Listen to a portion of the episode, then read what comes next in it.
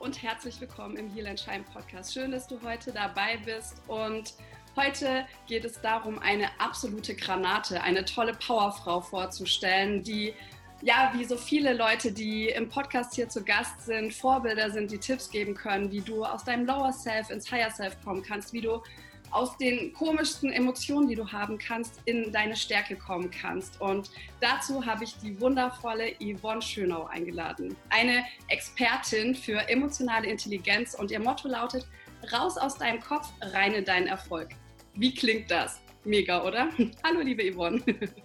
Hallo, liebe Corinna. Ja, das klingt natürlich mega. ja, jetzt komm doch mal ein bisschen an Moderation. Du kannst dich noch entspannen. Und zwar, damit die Leute, die dich noch nicht kennen, noch ein bisschen mehr wissen, was du schon alles gemacht hast, um nachvollziehen zu können, warum ich dich heute eingeladen habe. Denn du hast aus meiner Sicht einen absolut grandiosen Weg hingelegt und daran möchten wir natürlich die Leute ein bisschen teilhaben lassen. Und ja, Yvonne, schonungslos, direkt und nie um ein Wort verlegen, animierte sie in den letzten 15 Jahren über 25.000 Teilnehmer zu Veränderungen und mutigen Entscheidungen. Allein das ist schon geil. sie wurde ausgebildet von den weltweit renommiertesten Trainern und studierte Kommunikationswissenschaften, um anderen dabei zu helfen, beruflich wie auch privat die eigene Größe zu erkennen. Und das prädestiniert dich absolut für den Heal and Shine Podcast. Doch das war nicht immer so. Sie geht durch ihre Schul- und Ausbildungszeit nämlich mit dem Gedanken, ich bin anders und ich gehöre nicht dazu. Und den hat sie erst nie geteilt und hat eher versucht, Schutzstrategien zu entwickeln, um davon abzulenken, was in ihr wirklich vorgeht. Und das kennst du vielleicht auch, die du gerade zuhörst oder der du gerade zuhörst. Und da wird es natürlich ganz spannend, wenn Yvonne das mit uns teilen kann. Und mit Anfang 20 führte sie eine finanzielle Fehlentscheidung in die Schulden, sodass sie fast zehn Jahre lang teilweise drei Jobs gleichzeitig haben musste, um all ihre Rechnungen zu bezahlen. Wie können Menschen sich nur Urlaube, Küchen, Autos, Kinder und all sowas leisten, wenn ich nur 10 Euro die Stunde verdiene, hat sich Yvonne gefragt. Und dieser Gedanke, es muss doch einen Weg daraus geben, es muss doch irgendwie anders gehen, hat sie in den letzten Jahren angetrieben. Und dann war sie drei Jahre in Shanghai. Dort lernte sie sogar Chinesisch. Also ich frage mich, wie man das lernen kann, aber gut, das ist nochmal ein anderes Thema. Bereiste zwischen fünf bis zehn Ländern pro Jahr und hat einfach erlebt, dass die Menschen in anderen Kulturen im Kern immer wieder die gleichen Dinge bewegen, die gleichen Ängste, die gleichen Emotionen. Und heute ist Yvonne Head of Training worldwide bei einem Direktvertrieb und unterstützt Führungskräfteentwicklung in elf Ländern. Große etablierte Firmen wie Vorwerk, McDonalds und Hans im Glück. Sie vertrauen ihr und da bringt Yvonne das geniale Thema Emotional Leadership mit rein. Wie du das schaffst, Yvonne, das musst du uns heute mal bitte erzählen. Ja, sehr gerne und danke für den ausführlichen Lebensbericht. Ja, das von mir ist schon krass.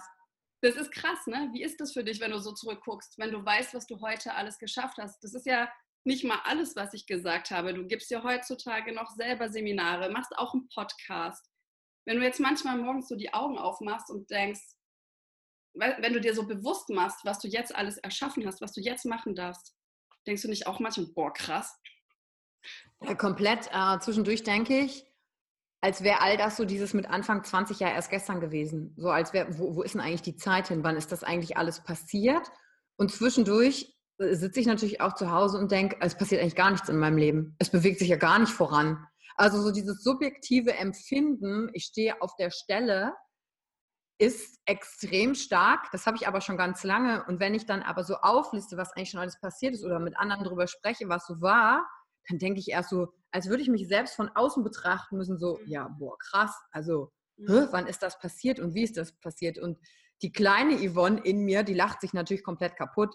Ja, also die, äh, in mir steckt ja immer noch dieses, dass ich denke, ja, ist ja alles schön und gut, was so passiert ist, aber eigentlich lass doch mal alle nur ein bisschen Spaß haben. Warum sind wir eigentlich hier? Also ich finde das auch irgendwie so verrückt, wie das passiert ist. Und es gibt so eine Phase, ich kann mich noch erinnern, als ich mittendrin steckte in diesem Schulden abbezahlen und so weiter, da habe ich gedacht, das dauert ja alles ewig. Also das dauert ja alles ewig. Ich komme gar nicht voran. Jetzt, wo das vorbei ist und ich ja so mittendrin in meinem neuen Leben stecke, ist es so, als wäre alles ganz schnell gegangen. Also es ist verrückt, wie sich Zeit plötzlich auch anfängt, unterschiedlich ja. anzufühlen. Ja. ja Das ist total genial. Und das ist vielleicht auch für alle, die jetzt zuhören und sagen, boah, ich bin noch in einem Job, der mir keinen Spaß macht. Ich habe noch Schulden oder ich habe noch nicht viel Kapital, habe aber was vor. Dieses kontinuierliche Dranbleiben und auf einmal kommt so diese Sogwirkung und dann auf einmal zieht es dich ja da rein in den Erfolg. Das ist ja genial. Und Absolut, das kann ich nur sagen, das wird kommen. Wann der Punkt dann kommt, kannst du allerdings nicht voraussagen. Und während du drin steckst, kennst du ja diese ganzen Sprüche von Leuten, die es schon geschafft haben mhm. und die dann sagen, ja, du musst nur dranbleiben und du musst es wirklich wollen und wenn du weitermachst, irgendwann ergibt alles einen Sinn. Während du da drin steckst, gibt es aber diese kleine Angst, was ist, wenn die alle nicht recht haben und ich ausgerechnet der einzige Mensch bin auf Erden, bei dem es halt nicht klappt. Und dann kommen ja auch diese Zweifel rein, die sagen, ja, aber wann erkenne ich, wann eigentlich das, was ich machen will, ein totes Pferd ist, von dem ich absteigen muss, weil es halt totgeritten ist.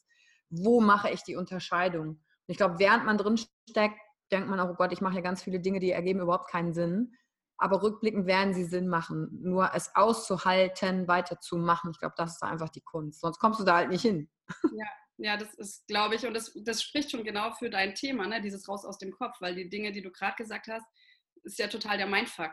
Ja, das ist Komplett. ja und getriggert von Ängsten. Und Ängste sind ja nicht immer schlecht und auch nicht alle Emotionen sind immer schlecht, aber da das auch zu unterscheiden, ne? was, was stoppt mich jetzt eigentlich nur in meiner Angst oder was ist eine sinnvolle Angst, die mich nochmal etwas genauer anschauen lässt, aber dann loszugehen für, für dein Ding? Ja. Absolut. Jetzt nimm uns doch mal ein bisschen mit auf die Reise. Ja, ich habe ähm, ich ja schon anmoderiert, dass es so war, dass du immer dieses Gefühl hattest, als du jünger warst, dass du anders bist und dass du nicht dazugehörst. Und soweit meine Erfahrung reicht, haben das ziemlich viele Menschen. Und es oh, ist yes. ganz oft die abgefahrensten, tiefsten Ängste, die wir haben. Wenn wir die mal teilen, wer dann alles mit aufzeigt, wer das auch noch hat, das ist eigentlich total spannend. Und deswegen würde ich mich total freuen, wenn du das hier teilst. Also äh, ich meine, du warst ja auch bei mir im Seminar und ich beginne ja immer damit, das zu erzählen, dass das so ein Gedanke war. Und dann frage ich ja immer, ja, wer hat denn den Gedanken noch gehabt? Zeig mal hoch. Ne? Und dann drehe ich mal um und gucken, wer alles hier noch die Hand gerade oben hält. Und dann sind es fast 100 Prozent des Raumes, sagen wir mal 90 Prozent so. Ne? Und dann denke ich, krass, ne? Wir laufen alle mit diesem Gedanken durch die Gegend, wenn wir jünger sind, aber wir teilen uns nicht mit, weil wir halt denken, wir sind komisch, was denken dann die anderen, wenn ich so einen Gedanken plötzlich teile. Und wenn wir damit früher anfangen würden, könnten wir ja viel schneller in Kontakt mit anderen treten und zu dem Kern kommen, was sind eigentlich wirklich meine Bedürfnisse und was ist eigentlich Realität und was ist vielleicht nur die Story, die ich mir selber darin erzähle gerade dieser Gedanke, ich gehöre ja nicht dazu, der findet ja im Kopf statt.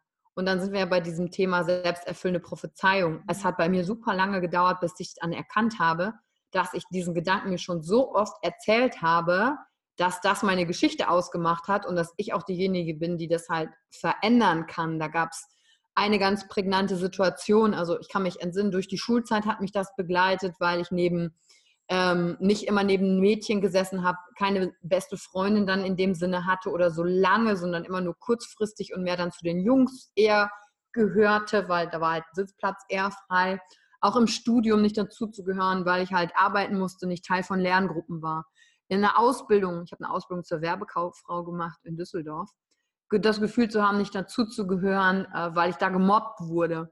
Dann später als Sales Manager zehn Jahre später gleiche Situation. Ich komme neu dazu, werde wieder gemobbt, gehöre wieder nicht dazu. Nach Shanghai gefahren, offensichtlich, optisch gehöre ich nicht dazu. Also immer so dieses nicht dazu zu gehören und nach den Unterschieden zu gucken oder auch die Dinge, die, für die ich mich interessiert habe. Und dann kam dieser Punkt, ich glaube mit 33 auf einem Seminar, wo halt ja ein, ein Trainer gesagt hat, so, ihr müsst als Team zusammenwachsen.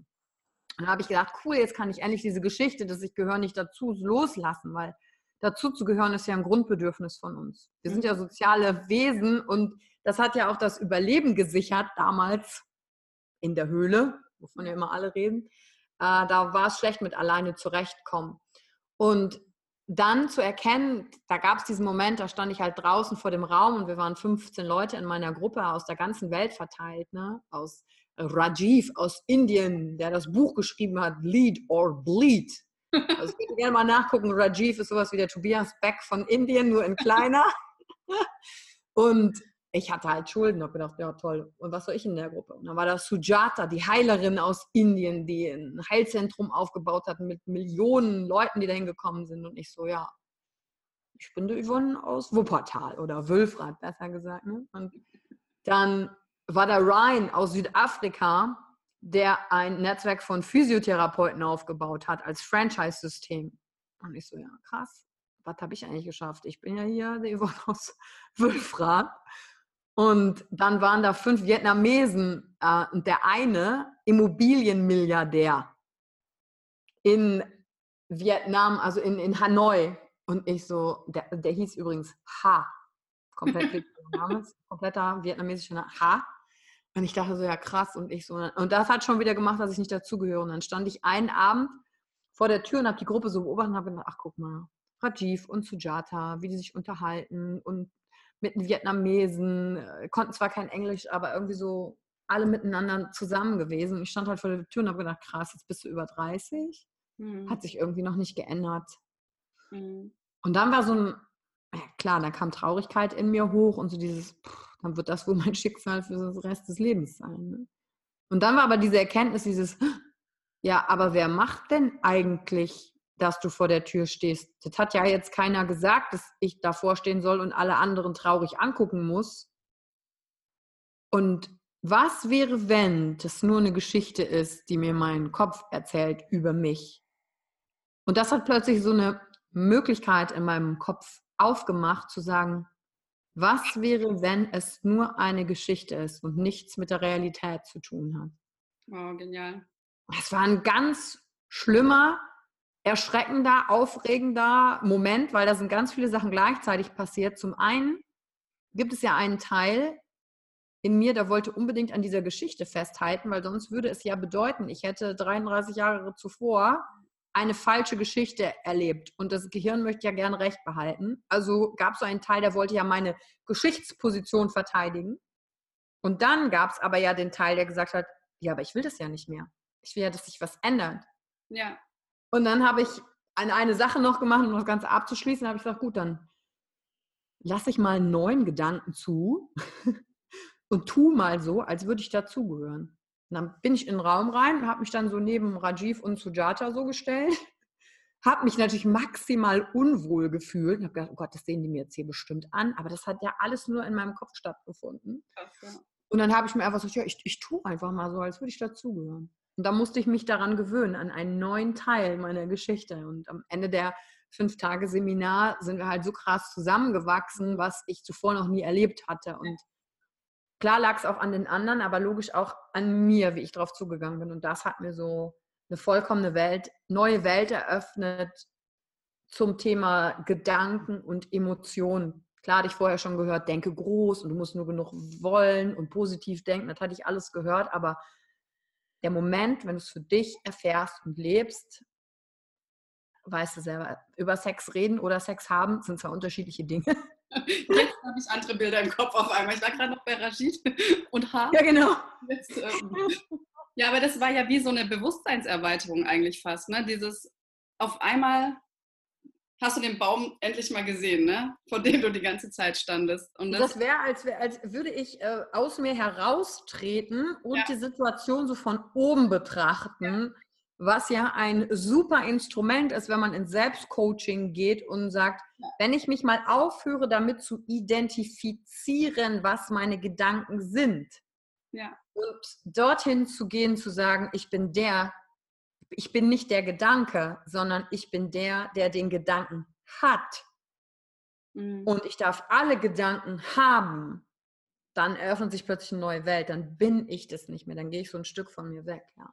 Aber wie genial, dass du in dem Moment alleine, ohne dass jetzt ein Coach neben dir stand, diesen Switch machen konntest, das finde ich ja schon faszinierend, da, da diese Perspektive so krass zu wechseln. Ja. Weil ich glaube ja auch, das sind ja viele Variablen, die uns umgeben, aber vielleicht hast du dich dann eher auf die Sachen konzentriert, wo du nicht dazugehörst. Ne? Also es gab ja bestimmt auch ganz viele Variablen, wo du dazugehört hast oder wo du ähnlich warst. Und wenn man in, in Situationen reingeht mit dem Gedanken, oh, ich gehöre hier nicht dazu und man konzentriert sich nur auf das, was einen absondert, klar fühlt man sich nicht gut. Aber auf der anderen Seite, wie geil, dass Yvonne aus Wülfrath mit den ganzen Milliardären da schon äh, sich äh, sozusagen umgeben kann. Und komplett verrückt, allein das, komplett ja. absurd. Und dann, also warum genau in dem Moment diese Erkenntnis kam, keine Ahnung. Ich glaube aus dem Schmerz heraus, dass ich das einfach nicht mehr will und mich selbst in die Kraft zu bringen, mir aufzuhören, meine eigene Pity Party zu veranstalten und wirklich zu diesem Punkt zu kommen, du weißt ja, Menschen verändern sich entweder aus Schmerz oder aus Freude. Schmerz ist ja der meiste Grund. Weg vom Schmerz. Ich glaube, das war so der Moment zu sagen, ich will das jetzt, ich will das jetzt nicht mehr. Und dadurch Erkenntnis irgendwie so zuzulassen. Schön. Und dann natürlich auch zu sagen, unterm Strich, wenn du mal wegnimmst, dass Rajiv ein Buch geschrieben hat äh, und ein krasser Sales-Trainer in Indien ist und Sujata und Ha und, und Ryan, es sind ja auch nur Menschen. Also die haben Ängste und dahinter zu schauen. Alles andere ist ja quasi Ablenkung von außen. Mhm. Ja. ja. Und das spielt alles keine Rolle mehr, wenn wir da mal hier wieder vom Planeten gehen und da in diesen Gedanken hinzukommen. Das beruhigt dann auch. Das äh, stellt mir immer wieder die, die richtige Balance her zwischen, worum geht es denn eigentlich wirklich? Warum will ich eigentlich das, was ich will? Wo kommen meine Wünsche her? Mhm. Und ähm, was zählt am Ende? Was kann ich von all dem mitnehmen? Nix. Ist ja, ja gut. Ja, aber du hast recht, total. Und wie, wie ist das heute oder auch in der Zeit danach gewesen? Hast du das dann immer weiter geprobt? Sozusagen dieses, okay, ich fühle mich gerade komisch, aber ich fake es erstmal so und gehe in Gruppen rein, dass du so immer durch diese Angst durch bist, um dir ein positives Erlebnis zu erschaffen? Also ich würde sagen, durch die Angst durch, finde ich, ist ähm, für mich der falsche Begriff, sondern eher mit der Angst mit. Mhm. So dieses Gefühl zu sagen, ich will eher neugierig sein und mache das dann mit meiner Angst zusammen. Also ich habe erst heute einen Instagram, äh, nee, gestern einen Instagram-Post gemacht und gefragt, mit welcher Emotion tut ihr euch am schwersten? Und da wurden drei am häufigsten genannt. Wut, Angst, Trauer logisch. Äh, die haben wir gesellschaftlich ja auch nicht so ähm, privilegiert und gefördert. Ne? Das heißt ja eher, das seien die negativen Emotionen. Und dann zu entdecken, ah, da steckt ja hinter diesen Emotionen Bedürfnis. Das ist ja eine Art und Weise, wie mein Körper, meine Bedürfnisse, meine Seele mit mir spricht. Und wenn ich erkenne, warum ist es jetzt, dann kann ich ja auch dahinter blicken und sehen, ah, da steckt ja eine Kraft in dieser Emotion. Und dann mit der Angst zu sagen, oder wenn dieser Gedanke erst wieder kommt, ich gehöre nicht dazu, zu sagen, wieder Abstand von mir zu nehmen und sagen, ach guck mal, da ist er ja schon wieder der kleine Gedanke, der kleine Schlingel, der hier versucht, mir das Leben zu vermiesen. Da bist du ja wieder. Ich nehme dich wahr. Genau, ich kenne dich schon, aber weißt du was? Ich mache es jetzt trotzdem. Also da auch so ein bisschen so einen spielerischen Umgang mhm. zu haben und genauso mit der Angst zu sagen, ja, dich kenne ich schon, hallo bester Freund, wir kennen uns schon sehr lange, jetzt lass mal trotzdem gemeinsam diese Sachen machen. Ja, sehr cool. Also nicht mehr sich so passiv treiben lassen und irgendwie das Leben passieren lassen, sondern ein bisschen dahinter zu gucken, warum passiert mir was oder warum spüre ich das jetzt und zu gucken, wie man das für sich nutzen oder auflösen kann. genau, und es gibt Situationen, da muss ich gar nichts machen. Ja. ja da kann, darf was passieren und dann gibt es Situationen, da kann ich auch was damit machen, aber einfach mir im Kopf mehr Freiheit zu erlauben, um mhm. mehr Erfahrungen zu machen mhm. über mich selber. Ich glaube, bei uns allen geht es am Ende des Tages darum, egal wonach wir streben, aber dass wir uns selber sehr, sehr gut kennenlernen. Ja. Mit den Seiten, die uns total gut gefallen, die wir total toll an uns finden und auch mit Seiten, die wir nicht toll an uns finden. Ja. Das ist alles Teil von uns. Und ich habe äh, lese gerade ein schönes Buch. Hm, da hat derjenige auch darüber beschrieben, wie man durch Konzentration in die Gelassenheit kommt und trotzdem erfolgreich wird. Also raus aus dieser Überanstrengung zu sein. Und ähm, der hat die Erfahrung gemacht, dass wir neigen ja zu Kritik mhm. und Feedback, was ja gerade auch in Deutschland immer eher negativ belastet ist was ja aber dazu dienen sollen, dass wir uns verbessern. Konstruktive Kritik. Ja. Und da wird aber immer der Verstand benutzt. Und sobald wir, ähm, und dann hat er ausprobiert, was passiert eigentlich, wenn ich nicht kritisiere, sondern lobe, also das Positive hervorhebe. Das soll ja, das muss ja toll sein. Und dann ist etwas passiert. Es ging um eine Sportart, es ging um Tennis. Er hat am Anfang kritisiert, was nicht gut war, damit die darauf achten, dass es nicht passiert. Und dann hat er es andersrum versucht, hat versucht zu loben, was besonders gut war. Und interessanterweise ist bei beiden Malen, ob Kritik oder Lob, mhm. die Leistung nach unten gegangen. Ja, krass. Weil dann plötzlich der Verstand wie so eine Barriere gebaut hat zwischen dem Unterbewusstsein, was eh weiß, was gut ist, was funktioniert, das Gefühl. Weil wo Lob ist, ist auch Platz für Kritik. Und wenn ich aufhöre, beides zu nehmen, sondern es einfach zu betrachten, wie es ist, ohne diese Bewertung, auch wenn sie gut gemeint ist, ja. ist dann im Hinterkopf trotzdem, ah, es gibt aber auch etwas, was man kritisieren könnte, dann kommt wieder eine Angst rein. Und das fand ich sehr, sehr beeindruckend. Hat auch viel ausgelöst in mir zu gucken, wo, wo lobe ich denn oder wie nutze ich das denn auch im Seminar und dann zu sagen, ach krass, allein dadurch, dass ich lobe, baue ich ja überhaupt erst eine Kategorie von gut und schlecht mhm. ein. Mhm. Und wie wäre es, wenn ich die mal ganz sein lasse, sondern dass es der Wert im Erleben an sich drin steckt. Ja, und also, auch in dir, einfach wie du bist. Dieses, genau. was wir auch sagen, und da an dem Thema, das habe ich auch gerade in einem, in einem Seminar, da denke ich aber noch drüber nach, weil da geht es auch darum, dass die sagen, ja, hör auf, stolz auf jemanden so zu sein und zu sagen, ja, ich bin stolz auf dich, weil das dich dann auch auf so ein Podest stellt oder der, der gelobt wird und der dann denkt, oh, ich bin eigentlich nur toll und geliebt, wenn ich auf diesem Podest stehe und ich muss das immer wieder erfüllen und am besten noch höher. Und dieses, dass du einfach schon gut und geliebt bist, so wie du bist, ja, das ist einfach auch total schön. Und ich meine, du bist ja jetzt noch Speakerin, du bist äh, in der Tobias Beck University Head Coach, machst deine eigenen Seminare. Wann hast du denn das letzte Mal deine Komfortzone gesehen? Verlassen, meinst du? Hast du die jemals noch mal gesehen in den letzten Jahren? Klar, also also ich glaube, Komfortzone ist ja immer das, was man dann neu an. Also je mehr Dinge ich neu anfange, umso öfter verlasse ich ja die Komfortzone. Zum ja. Beispiel war von vor, also letzte Woche hatte ich ja, war ich ja bei Gedankentanken und das war mein allererstes Mal. Und da waren 450 Leute. Äh, ich habe aber schon Speeches natürlich vor 2000 Leuten gehalten. Ähm, also die Menge der Leute hat gar nicht so die Komfortzone gemacht. Mhm. Aber es war so dieser Rahmen, es war so dieses krass, es ist jetzt Gedankentanken. Ja. Und das ist natürlich ein Verlassen meiner Komfortzone. Und da, ich denke dann auch jedes Mal, nur weil ich das ja mache, heißt das ja nicht, dass, dass es total leicht ist. Mhm. Also der Moment vorher oder die halbe Stunde vorher, Stunde vorher, das hasse ich. Das hasse ich wie die Pest. Dieses Gefühl in mir, diese Nervosität im Bauch. Oh, dann das Atmen wird mir heiß und kalt, dann muss ich auf Klo, dann denke ich, oh Gott, warum mache ich das? Dann kommen all diese Gedanken, die, die sagen, nee, du könntest auch ein bequemes Leben jetzt zu Hause haben. Warum genau willst du jetzt eigentlich da nochmal sprechen vor den Leuten? Was ist deine Antwort? Warum willst du das?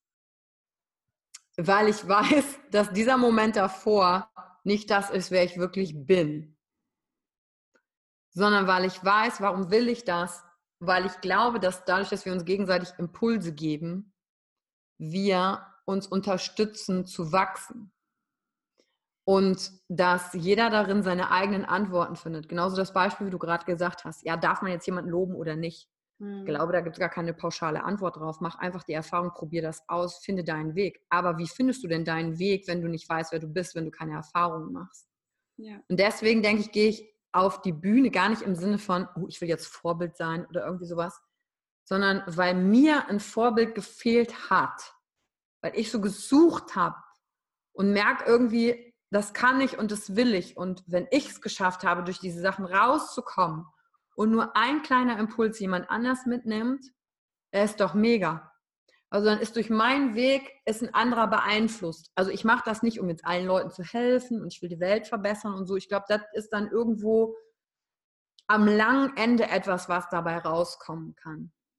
Aber dieses wahre Warum ist, dass der Moment der Selbsterkenntnis für mich so krass war,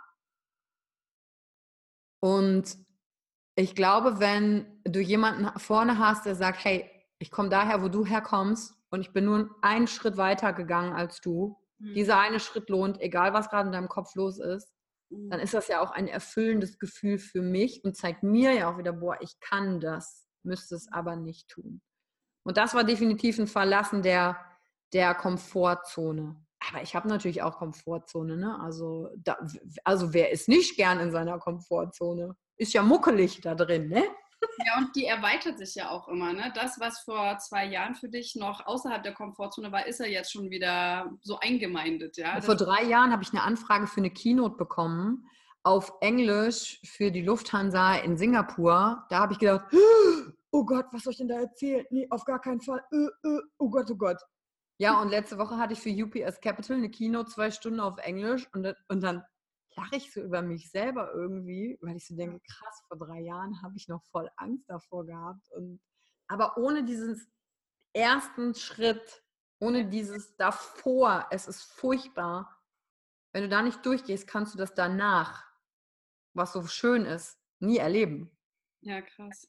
Ja, das ist glaub, das wahrscheinlich zwei Seiten der Medaille. Ja, das ist super gut, dass man sich das ähm, in den Kopf holt, wenn man dann Angst vor einer Sache hat, dass man da wirklich wenn man die Sache wirklich machen möchte und da so einen Mehrwert sieht, ne, dass man durchgeht, weil es sich lohnt. Und zwar immer wieder. Und das ist so schön, dass du das mit uns teilst. Was ist dann so in den, an den Tagen, wo du so einen Durchhänger hast? Falls du das noch je hast. Aber Auf jeden Fall habe ich das. Kein Bock oder irgendwas, wo man sagt, okay, irgendwie bin ich gerade down, erkältet, was auch immer. Wie, wie motivierst du dich weiterzumachen? Was, was treibt dich an? Also es kommt drauf an. Ne? Ähm, ich glaube, die erste Erkenntnis ist für mich, ich war früher ja komplett getrieben, immer im Weitermachen, ähm, dass die Antwort der Frage nicht daran äh, liegt, aufrichten, Krone richten, weitermachen und äh, egal was kommt, ich bin so stark und äh, also dagegen zu arbeiten, was gerade mit einem los ist. Ne? Ich glaube, das ist so die erste Erkenntnis, zu sagen, es ist normal, auf und ab, Erbe und Flut, Tag und Nacht. Das gehört dazu. Ob es mir gefällt oder nicht, mhm. ist hier nicht die Frage, sondern diese Akzeptanz dessen, aha, heute ist halt ein Tag, der ist kacke. Und dann stelle ich mich nicht vor einen Spiegel und mache positive Affirmationen, wo ich mir die ganze Zeit sage, ich bin so super drauf, ich bin so super drauf, ich werde geliebt, ich bin schön, ich bin gesund, weißt du, all diese Affirmationen, weil mein, mein Körper merkt ja, äh, nee, also du veräppelst dich ja gerade selber und dann kann ich ja in einen Kreislauf gelangen, der mir dann sagt, Mist, ich habe in so einem Buch gelesen, ich darf nur positiv denken. Nicht mal das kriege ich hin. Ich bin ein totaler Fail, weil mir geht es heute schlecht.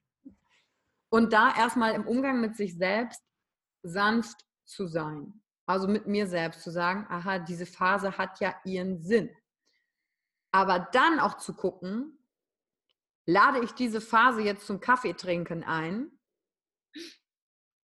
und nähere ich diese Phase noch, indem ich jetzt anfange, diese negativen Gedanken immer und immer und immer wieder kreisen zu lassen, da sich selbst Einheit zu gebieten. Und ich glaube, das ist, wenn ich, wenn ich anerkenne, was tue ich?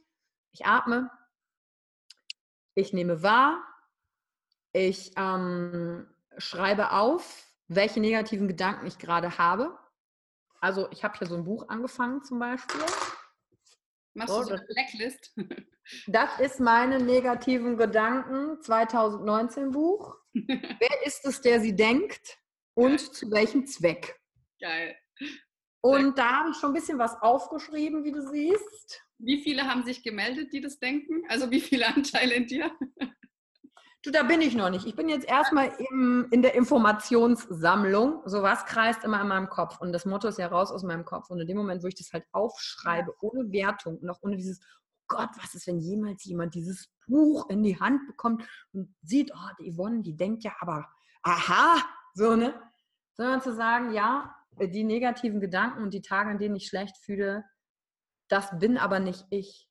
Das ist ein Teil von mir meines Ausdrucks. Der hat genauso ein Recht wie die positive, glückliche, lachende, tanzende Yvonne. Das gehört alles dazu. Ja. Aber ich verbrauche nicht Energie, indem ich dagegen arbeite. Nur wirklich zu schauen, fange ich an, in einen Strudel zu geraten, der mich komplett nach unten zieht, ich komme nicht mehr raus. Oder wann ist quasi genug Aufmerksamkeit dahin gelenkt worden?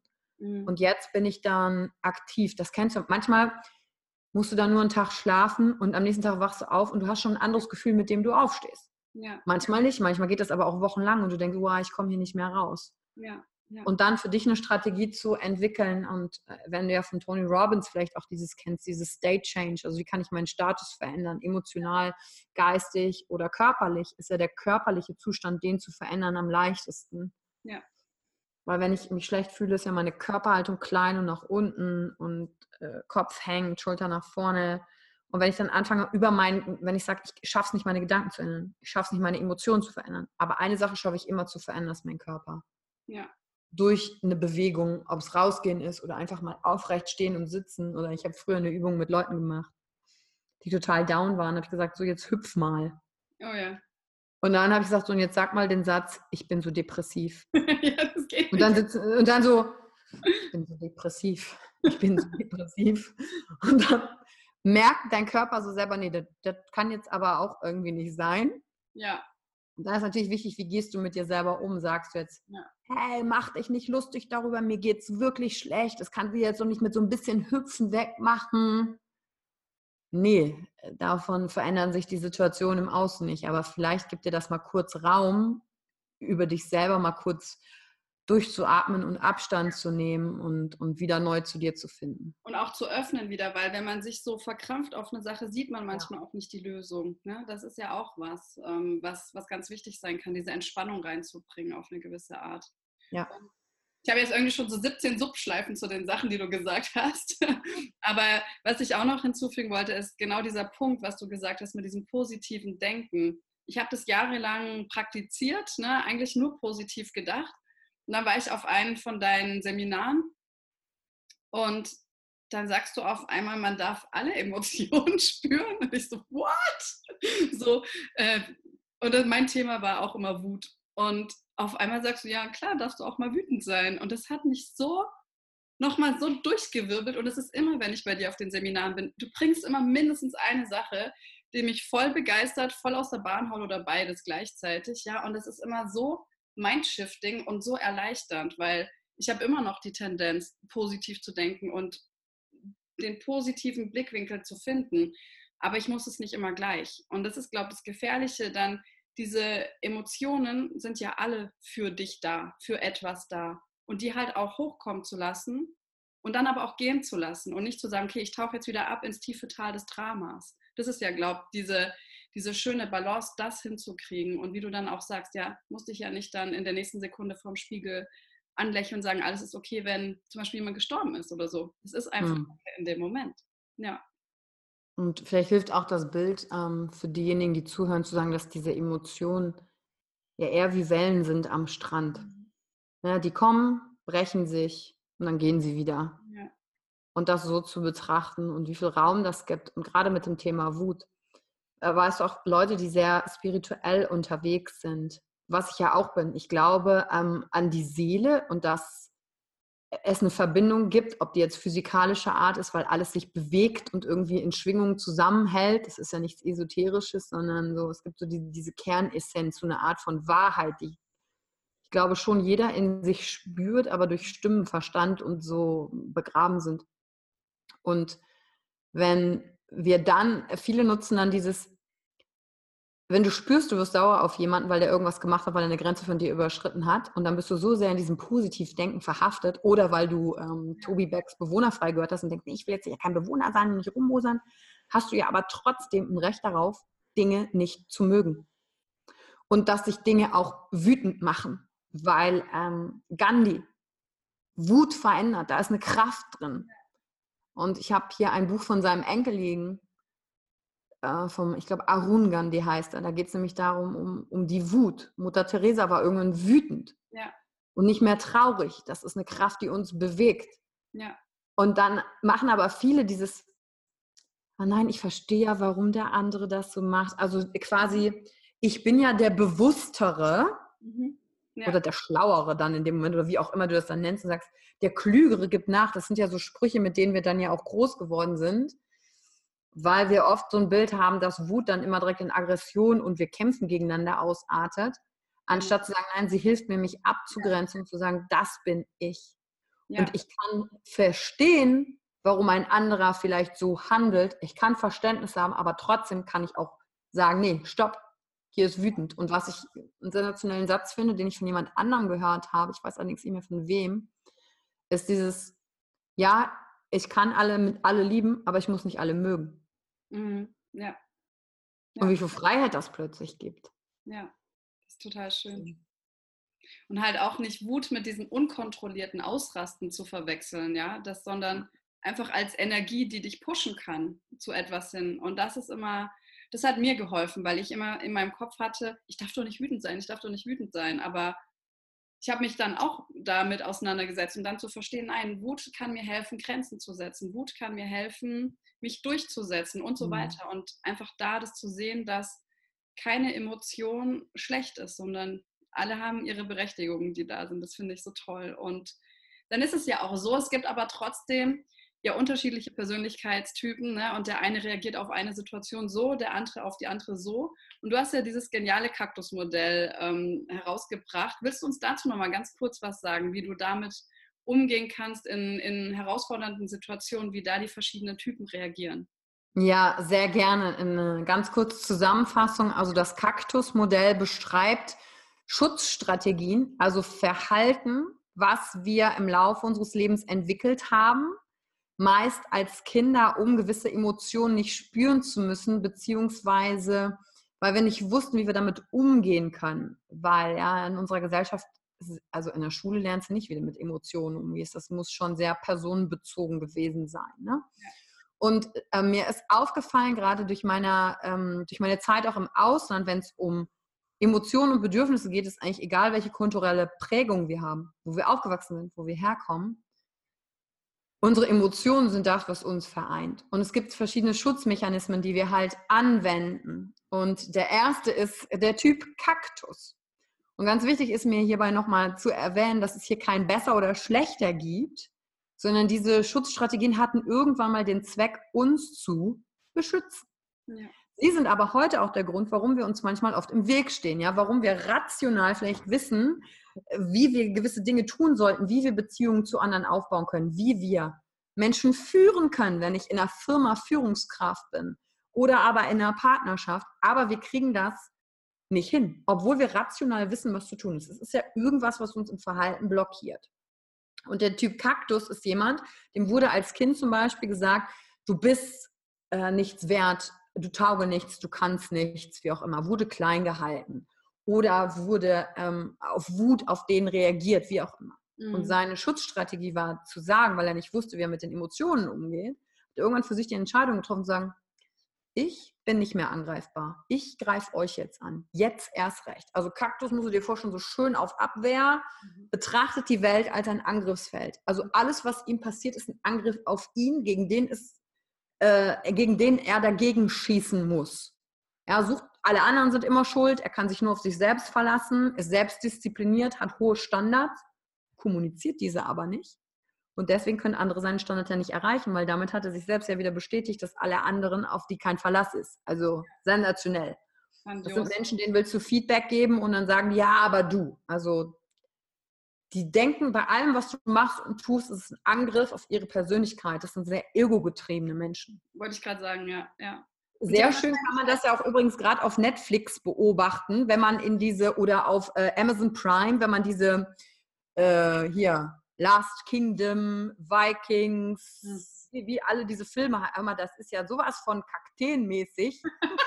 Kakteen. Angriff muss immer im Gegenangriff immer sensationell. Kann man lauter Kakteen sind da unterwegs. Neues Genre. Neues Genre, genau. Und ähm, der dem gegenüber liegt, dem ist als Kind Gleiches passiert, wurde klein gehalten, unterdrückt, mhm. ist vielleicht dann auch sehr sensibel, hat starken Schmerz gespürt und hat eine komplett andere Strategie entwickelt. Und zwar, das ist die Mimose. Und eine Mimose zieht sich ja zusammen. Also wenn du die Pflanze kennst und du berührst die, dann macht die sich klein. Wie ist das Geräusch? Sensationelles Geräusch. Ich liebe genau, das macht die auch in der Natur. Also musst du mal, ne, wenn du da im Regenwald oder wo die ist, äh, lang gehst, hörst du und das ist so diese Schutzstrategie, zu sagen, ich fliege einfach unterm Radar. Mhm. Das sind Menschen, die sagen immer, das war meine Schuld. Die suchen das dann immer bei sich, um sich klein zu halten, stehen nicht für sich ein, sie wollen auch jemand anderen nicht verletzen. Sie geben, stehen nicht zu ihrer Meinung, weil sie Angst haben, sie können anderen zu nahe treten. Sie, sie teilen auch nicht mit, wenn sie leiden, weil sie wollen auch keinem zur Last fallen. Wenn du sie fragst, was wollen wir essen, ist die Antwort, alles ist okay, du kannst entscheiden. Also es ist so gar nicht greifbar. Ne? Um, um ja nichts falsch zu machen, um ja nicht jemanden wütend auf mich zu machen oder wie auch immer, weil sonst oh, komme ich nicht mehr klar. Wobei ich sagen muss, das triggert mich auch so ein bisschen. Also Leute, die du so gar nicht greifen kannst und die dann so im Mi-Modus sind, dann das triggert mich am ehesten noch wütend zu werden, muss ich sagen. Ja, aber gut. Ja, äh, mich auch eher. Ich sehe aber, dass ich auch so eine Mischform bin von Kaktus, Mimose und allem, was jetzt gleich noch kommt. Ja, ich auch. Typ Nummer drei, ich gucke nämlich gerade auf die Zeit. Wir Ja. haben ja nicht mehr viel. Typ Nummer drei ist Oh die. Birke. Birke sind Menschen, die eher ähm, rational mit Gefühlen umgehen, um sich zu schützen, um die Kontrolle zu behalten. Das sind die, die, die sagen, ja, äh, jemand ist gestorben, ja, so ist das Leben, wir brauchen jetzt eine Lösung, es geht weiter. Also die überspringen die Emotion und verstehen dann nicht, wenn alle anderen jetzt gerade nicht offen für eine Lösung sind, weil wenn die Emotion oben ist, ist die Intelligenz unten. Und wenn man als Birke hört man oft, ja, du bist ja so allglatt oder so unnahbar. Und Birken verstehen das nicht. Die denken auch, wenn Leute Emotionen haben, dann haben die sich nicht im Griff. Hm. Das würde ja nichts bringen. Also die überspringen das, weil sie immer die Kontrolle behalten müssen. Ja. Und der letzte Typ ähm, war ich auch sehr stark Seeanemone. Seeanemone hat gelernt, wenn ich gute Laune verbreite, dann lieben alle mich, dann ist keiner wütend auf mich. Und das sind so Menschen, wenn du so eine ruhige Situation hast oder eine unangenehme, stille Situation, dann ist immer einer in der Runde, der muss einen Witz machen. Wo du so denkst, sei doch einfach mal still. Es gibt gerade nichts zu tun. Und diese Strategie hat die Seanemone natürlich entwickelt, um selber nicht fühlen zu müssen. Ja, also wer sich immer schnell bewegt, schnell redet, Witze macht, gibt seiner eigenen Trauer und Wut ja gar keinen Raum, hochzukommen. Ja. Und hat halt irgendwann gedacht, okay, ich bin hier zuständig für die gute Laune. Und das sorgt natürlich dazu, dass ich keine Nähe zu Menschen aufbauen kann, weil ich mich nicht traue zu zeigen, dass ich auch mal wütend auf jemanden bin, aus der Angst heraus nicht geliebt zu werden. Ja. Das sind die vier Typen. Super genial. Und das hat bei mir auch so viel Klicks gemacht, als ich, also man kann ja bei dir auf der Seite den, den Test machen.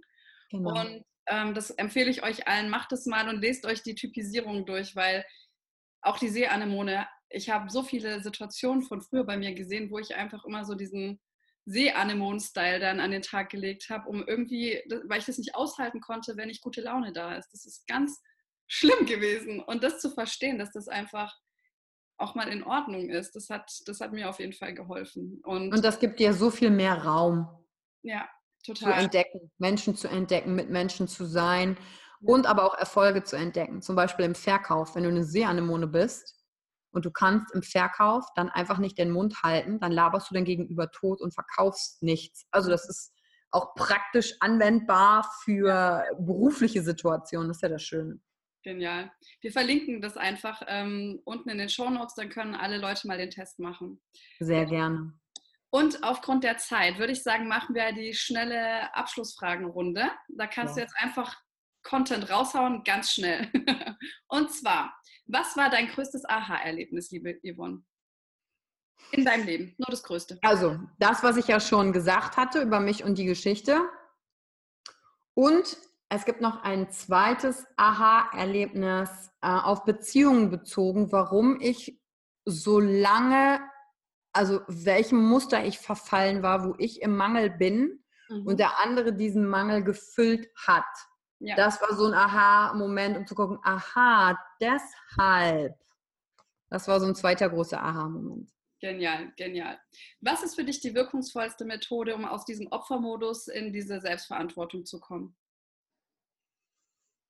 Die wirkungsvollste Methode, Ja. spielerisch, es einfach zu probieren. Mhm.